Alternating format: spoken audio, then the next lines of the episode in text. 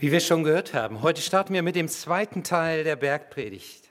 Gemeinsam wachsen, so haben wir dieses Ganze überschrieben. Und in dem ersten Teil der Bergpredigt, in Matthäus 5, da ging es darum, wie sich Glaube nach außen zeigt. Jesus sagt seinen Jüngern, ihr habt einen Auftrag.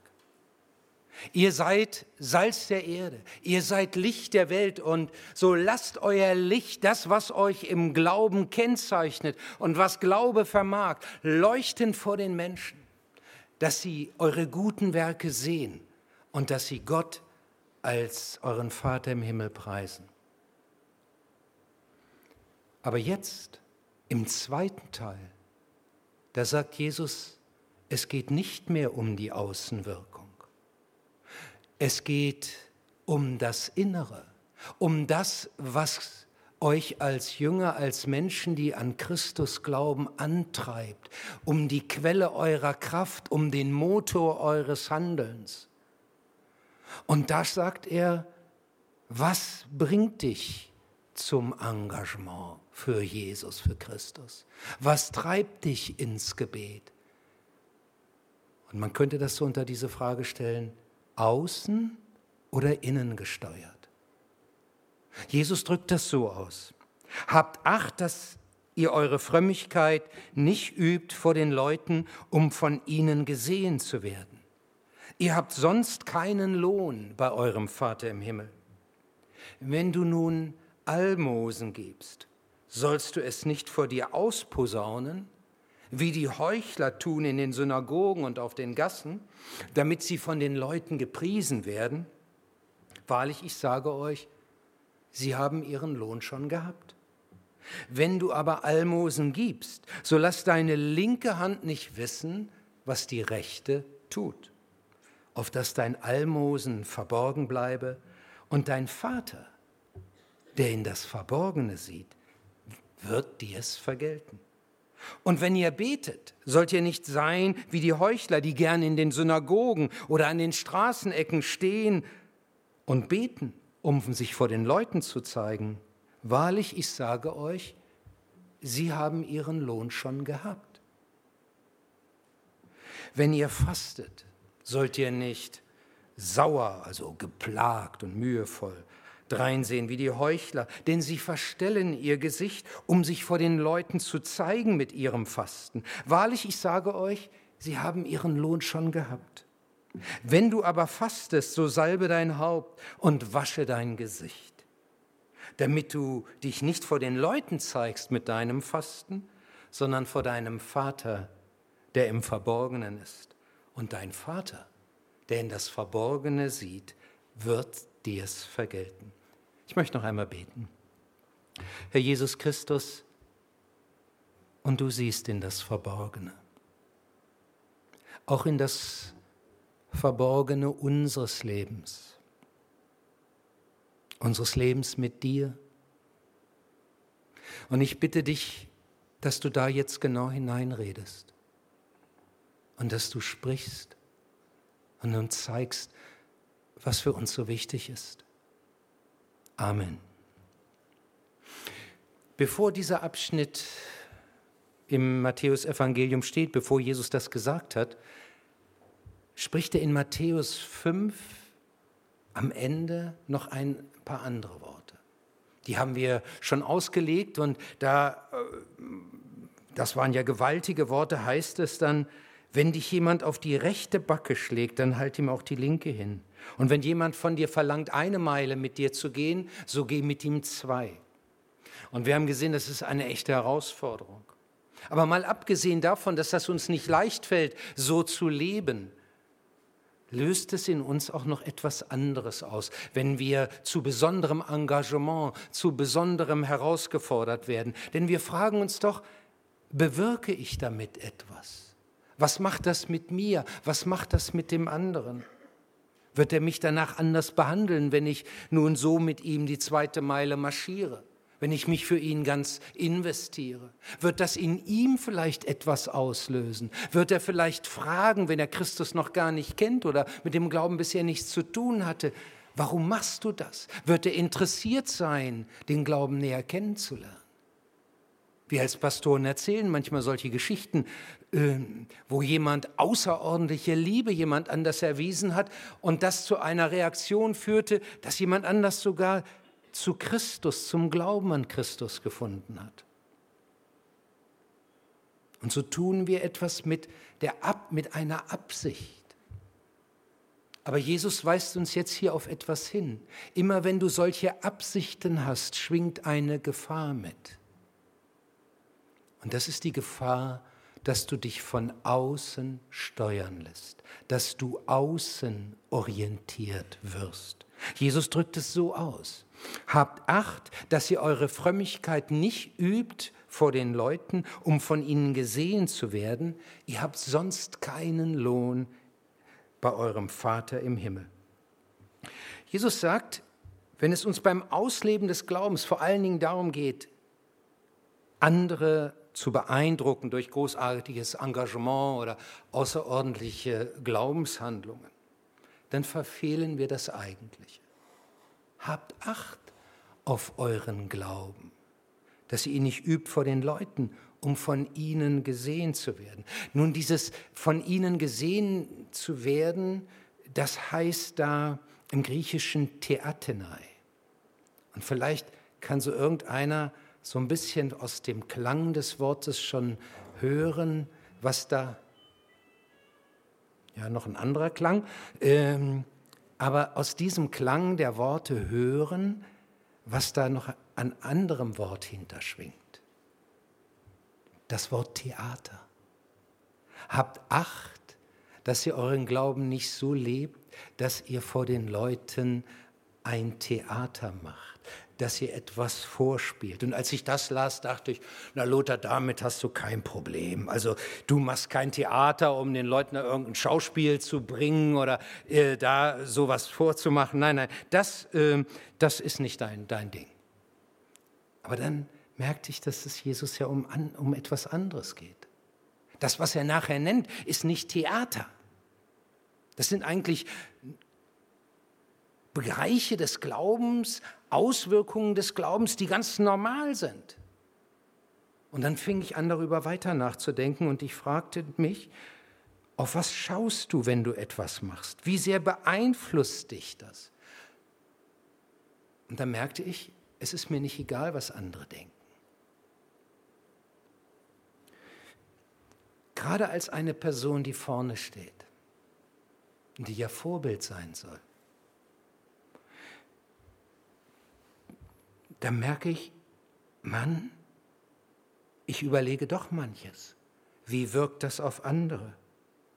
Und je mehr ich darüber nachdachte, desto mehr erkannte ich, dass unsere Erziehung, unser Leben so oft davon geprägt wird, Erwartungen anderer zu stillen oder zu befriedigen oder ihnen nachzukommen.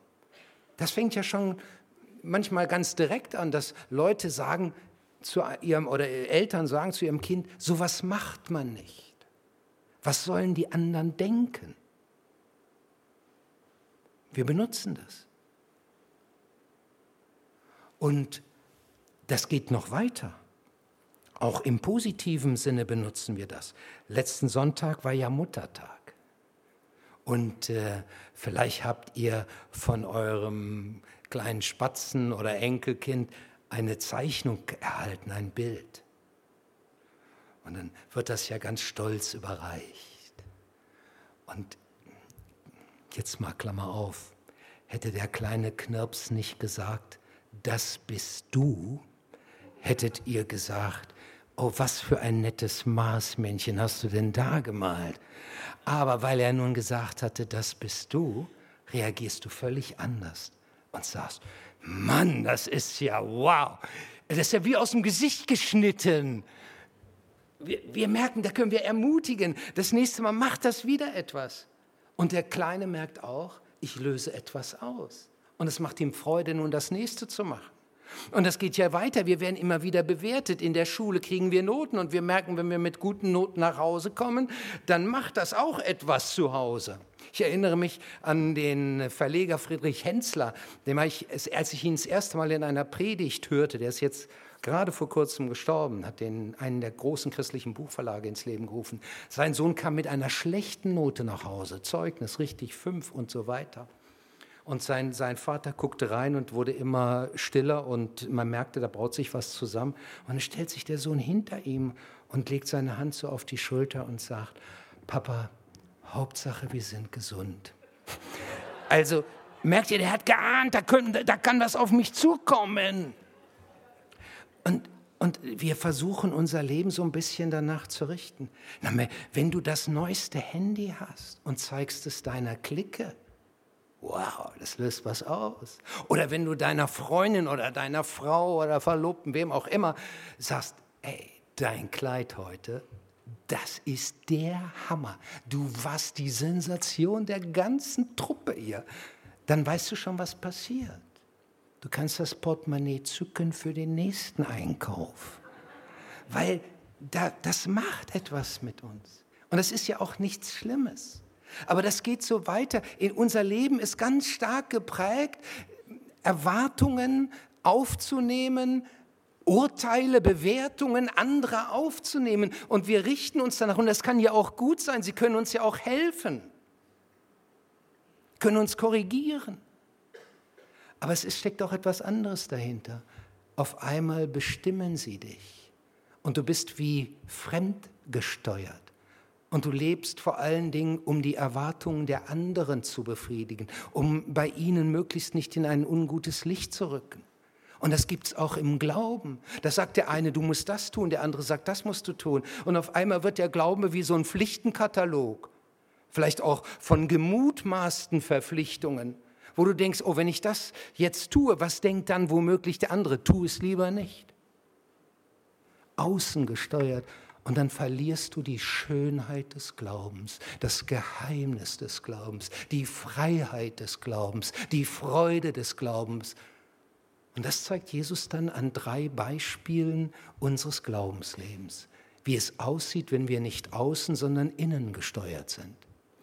Und das Erste, was er da nennt, ist der Bereich des Gebens und Unterstützens. Er sagt, wenn du nun Almosen gibst, sollst du es nicht vor dir ausposaunen, wie es die Heuchler tun in den Synagogen und auf den Gassen, damit sie von den Leuten gepriesen werden. Wahrlich, ich sage euch, sie haben ihren Lohn schon gehabt.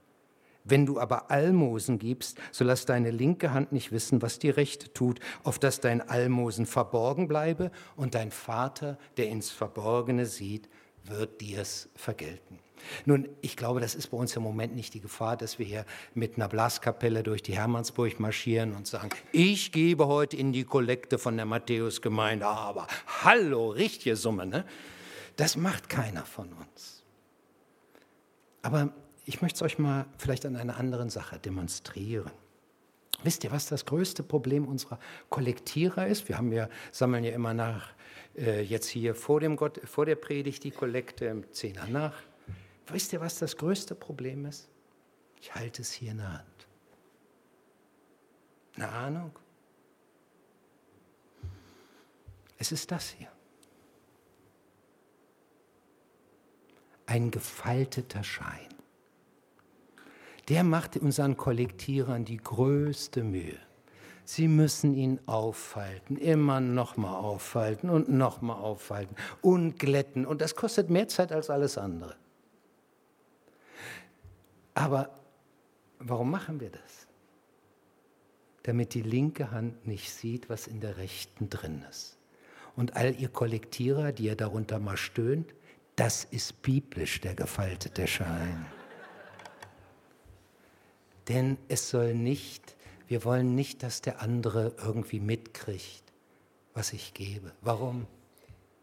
Ihr Lieben, es ist eine Sache zwischen Gott und mir. Und darauf kommt es jetzt an, eine Sache zwischen Gott und mir. Ich möchte an diesem Punkt mal ganz ehrlich sein. Die Tage im Jahr, wo ich ein Portemonnaie in der Tasche habe, die kann man wahrscheinlich an einer Hand zählen. Vielleicht braucht man auch zwei, aber ich glaube fast an einer Hand. Ich habe fast nie irgendwie Geld in meiner Hosentasche. Mich braucht man nicht zu überfallen. Wenn ich einkaufen gehe, dann merkt ihr schon, wie oft ich einkaufen gehe, ne? äh, da muss ich mir sagen, nimm Geld mit. Nimm Geld mit. Das heißt, wir haben auch für uns, wenn wir hier in den Gottesdienst kommen als Ehepaar, eine Regelung. Gretel zahlt. Gretel gibt Kollekte. Aber manchmal habe ich mich schon gefragt, Mensch, was mögen jetzt die anderen denken? Du ermutigst sie für ein Opfer, für eine Kollekte und du steckst selbst nichts hinein. Und so verquer kann ich denken, dass ich dachte, vielleicht steckst du ja wenigstens irgendwas rein. Das, das äh, ist egal, damit du wenigstens auch was reingibst, damit die anderen nicht denken. Damit die anderen nicht denken. Damit die anderen denken. Kennst du auch solche Denkweisen? Und auf einmal wird das, was eigentlich zwischen Gott und mir ist, zu einer Sache, die von ganz anderem besetzt ist. Das, was hier Luther mit Almosen übersetzt, das meint aber mehr als Geld. Dieses Wort steht eigentlich auch für Hilfe, für, wir würden sonst vielleicht sagen, Mildtätigkeit. Ich möchte mal anders sagen. Es steht für tatkräftige Hilfe für diejenigen, die es brauchen. Also als Jesus sagt hier, wenn dich jemand braucht, dann unterstütze ihn von ganzem Herzen und mach daraus aber keine große Nummer vor anderen. Tu es aus Liebe, aus Liebe allein das vertieft den Glauben. Mach es zu einer Sache zwischen dir und Gott. Das ist das Erste. Der bekannte Theologe Helmut Thielicke aus dem letzten Jahrhundert hat im Hamburger Michel gepredigt. Wenn er predigte, war der Michel rappeldicke, voll. Die Leute mussten stehen. Der hat Folgendes einmal erzählt. Er war länger krank gewesen, kam ins Krankenhaus und er hatte eine Krankenschwester, die immer die Nachtschicht mitmachte, die pflegte ihn vorbildlich, richtig aufopferungsvoll. Und eines Nachts fragte er, sagte er so, dass das für ihn toll sei und er das bewundere und wo sie denn diese Kraft hernehme. Und da sagt sie, sehen Sie, jede durchwachte Nacht gibt mir einen Edelstein in meiner himmlischen Krone, die mir Gott im Himmel einmal geben wird. Und ich habe jetzt 7175 zusammen. Das ist so ein Bibelwort, wo es sagt, zum Schluss kriegen auch Kronen, kriegen wir die Krone der Gerechtigkeit. Und da hat sie schon die Edelsteine für gesammelt. Aber nun passierte Folgendes. Thielicke Bewunderung und Dankbarkeit war wie weggeblasen. Er hatte das Gefühl, wenn sie ihn dann noch mal auf ihn zukam und auch wieder einen guten Dienst leistete, als sehe er nur Edelsteine über ihrem Haupte funkeln. Warum? Er hat, er hat gemerkt, ich bin das Objekt ihrer Kronjuwelenleidenschaft. Äh, ich werde zum Objekt. Und ihr Lieben, wenn wir zum das Gefühl haben, wir werden zum Objekt, dann sperren wir uns normalerweise. Denn dann geht es ja nicht mehr um mich im Eigentlichen. Und so will keiner Objekt werden, auch keiner will Missionsobjekt sein.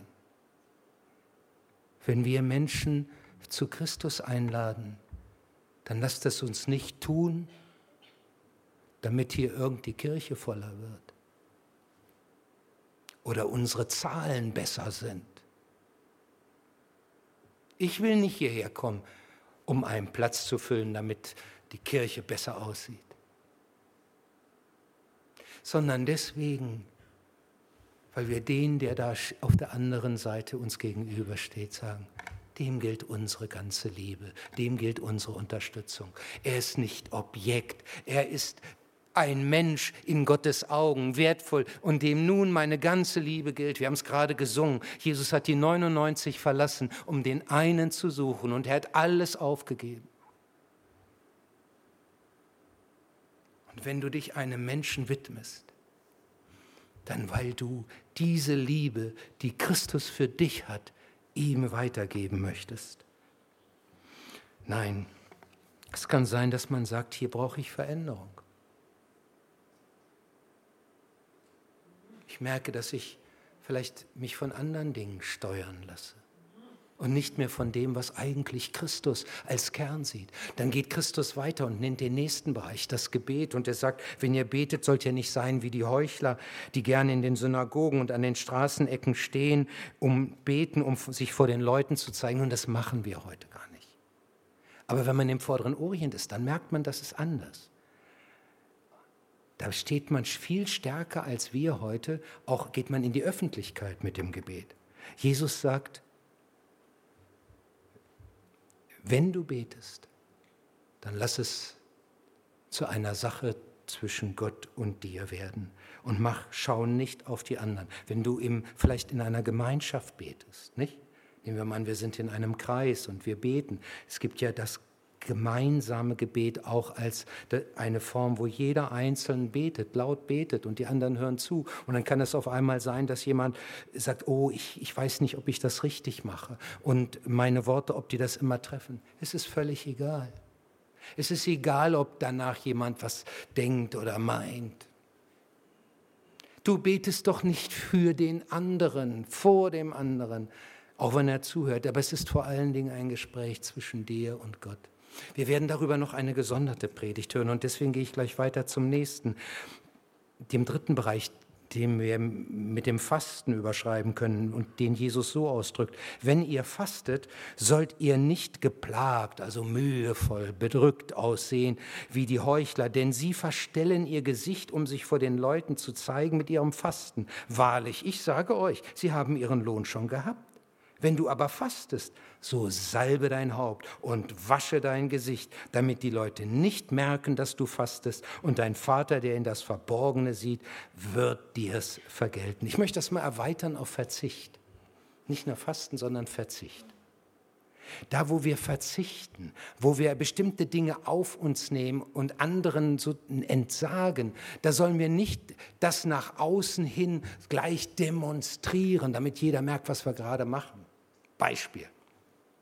Vielleicht setzen wir uns irgendwo ein und nun müssen wir zum Schluss noch länger in der Gemeinde bleiben, Abwasch machen oder weiß ich was.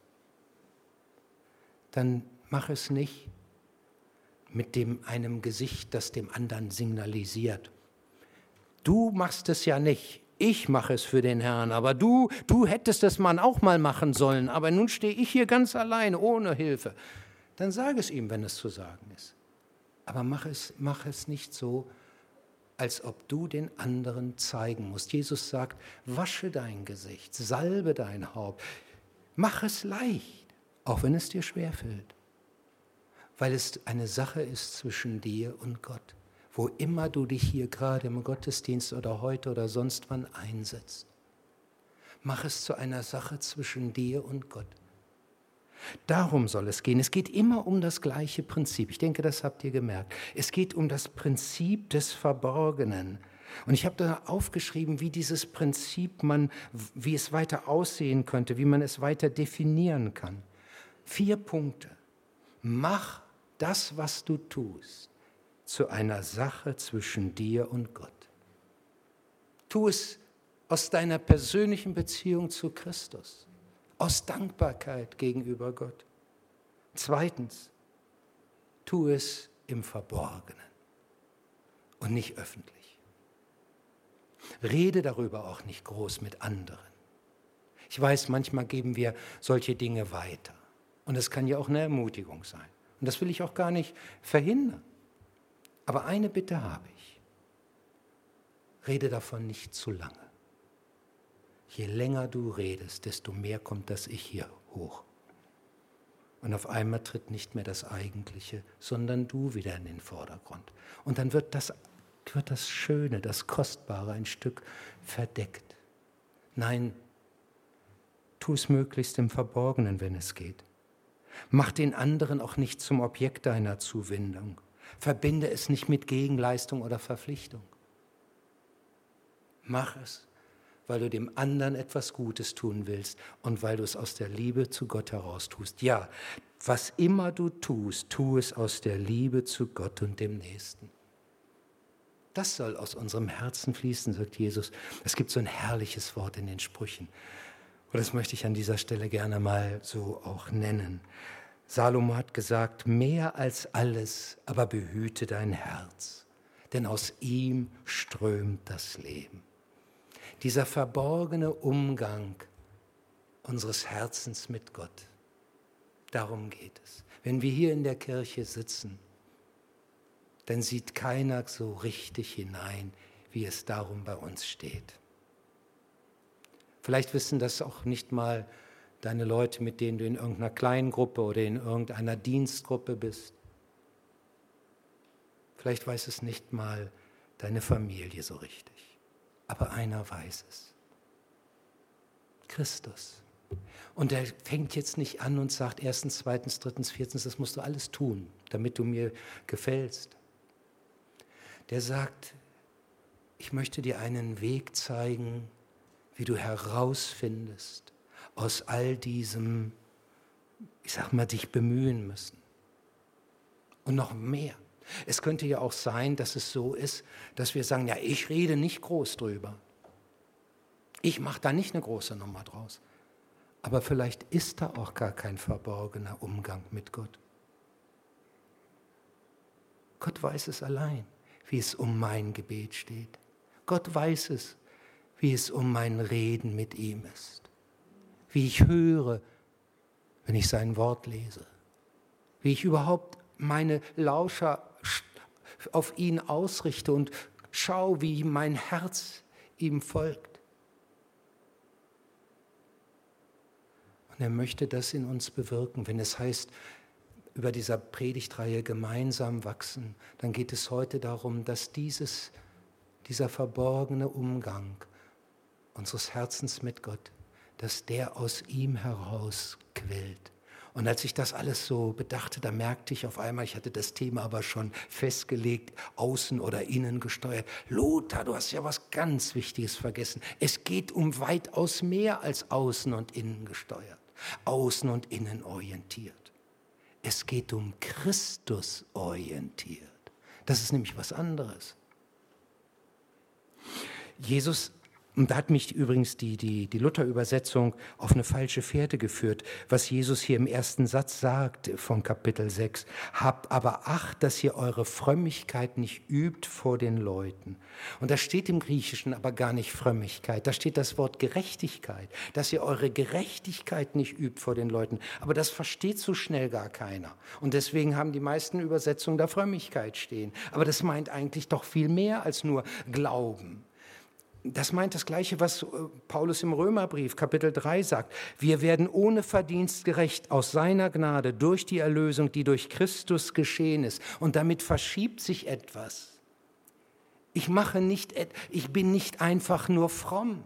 Ich bin ein Beschenkter, der aus der Gnade Jesu lebt, der die Erlösung durch Christus angenommen hat und sich in ihr badet, der sich in ihr freut, der gar nicht dankbar genug sein kann für dieses große Geschenk. Und alles, was ich jetzt tue, das tue ich heraus, weil ich ihm dienen will, weil ich ohne Ende von ihm beschenkt bin.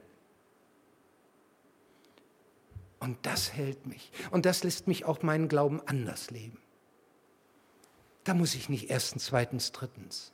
Da habe ich eine tiefe Liebe zu Christus. Nicht immer.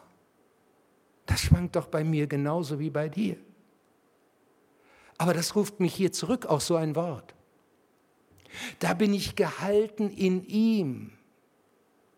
Lasst mich das in einem Beispiel verdeutlichen. Mike Plant war der bekannteste US-Segler.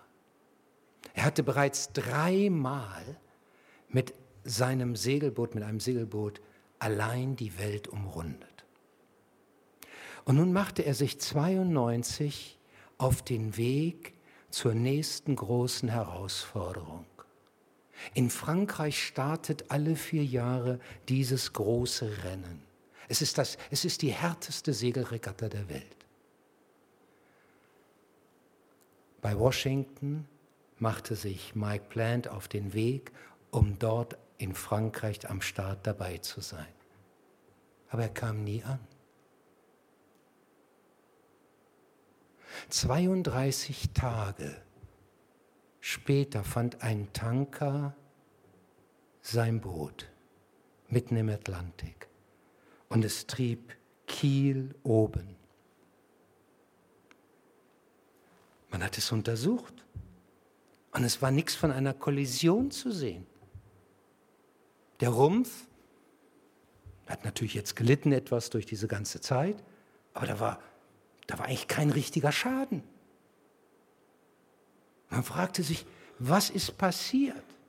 War eigentlich unbeschädigt, bis auf eine Sache. Ihr seht ja den Kiel dort. Und ganz unten am Kiel war normalerweise etwas dran.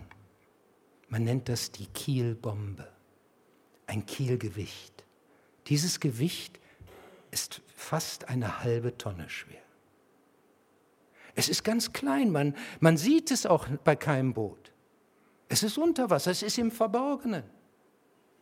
Aber dieses Gewicht hält das Boot, wenn der Wind es zur Seite drücken will wenn er es unter Wasser drücken will. Der Kiel, dieses Gewicht, richtet ihn immer, richtet dieses Boot wieder auf. Und dieses Gewicht war abgebrochen, abgegangen.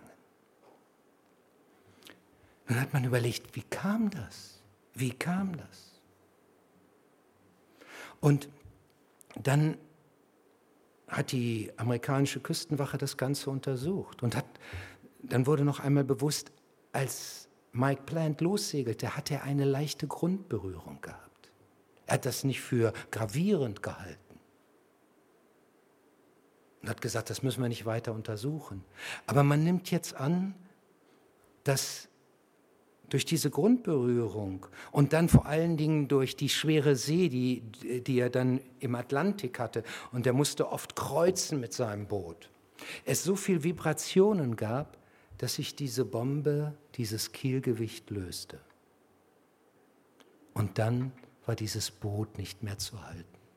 Seht ihr, das ist für mich so ein, ein Bild für unser verborgenes Leben mit Christus. Wenn wir diesen Halt da unten nicht mehr haben, der uns immer wieder aufrichtet, der uns auf Kurs hält, dann wird es ganz schwer und ich weiß nicht, wie das aussieht bei dir mit diesem Halt. Aber dieser Halt ist ein Geschenk. Dieses verborgene Leben mit Christus ist ein Geschenk. Wir sind ja manchmal so verquer, dass wir denken, wir hätten eine Leistung vollbracht, wenn wir beten. Wir hätten eine Leistung vollbracht, wenn wir was geben. Und dabei sagt Gott nichts anderes als, weißt du, ich wollte dir was anbieten. Ich wollte dir zuhören. Ich wollte dir mein Ohr und meine ganze Zuwendung schenken. Ich wollte dich einbinden beim Bau deines, meines Reiches. Ich wollte mit dir einfach etwas Schönes gestalten. Und wir glauben, boah, Gott muss da wirklich auch beeindruckt sein über unsere Leistungen, nicht? Nein. Dieses Gewicht Christus, das bringt uns auf Kurs und das hält uns auf Kurs. Und darum geht es heute. Und da geht es dann auch in den nächsten Predigten drum. Wie sieht es aus mit, diesem, mit dieser persönlichen Beziehung von Christ zu Christus bei dir? Im Gebet, im Geben, im Einsatz, im Verzicht. Und wenn wir Christus haben, dann merken wir, wir können es tun als Beschenkte. Es gibt dieses herrliche Lied, wir singen es ja hier auch immer wieder. In Christ alone, my hope is found. Und dann heißt er, He is this cornerstone, this solid ground. In Christus ist mein ganzer Halt. Er ist der Eckstein. Er ist der feste Grund. Er ist mein Halt. Das wünsche ich jedem von uns auch. Ich bete nochmal zum Schluss. Herr Jesus Christus, ich danke dir, dass du jeden von uns kennst.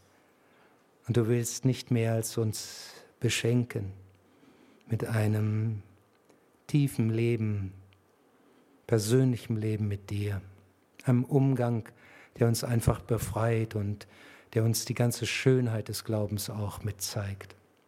Ich bitte dich, bring uns immer wieder auf Kurs, mich selbst, aber auch den unter uns, der im Moment diesen Kontakt verloren hat, wo es wackelt in der Verbindung zwischen dir und ihm. Schenk, dass wir den Mut haben, dass er den Mut hat, das anzugehen und dich neu in den Fokus zu nehmen. Amen.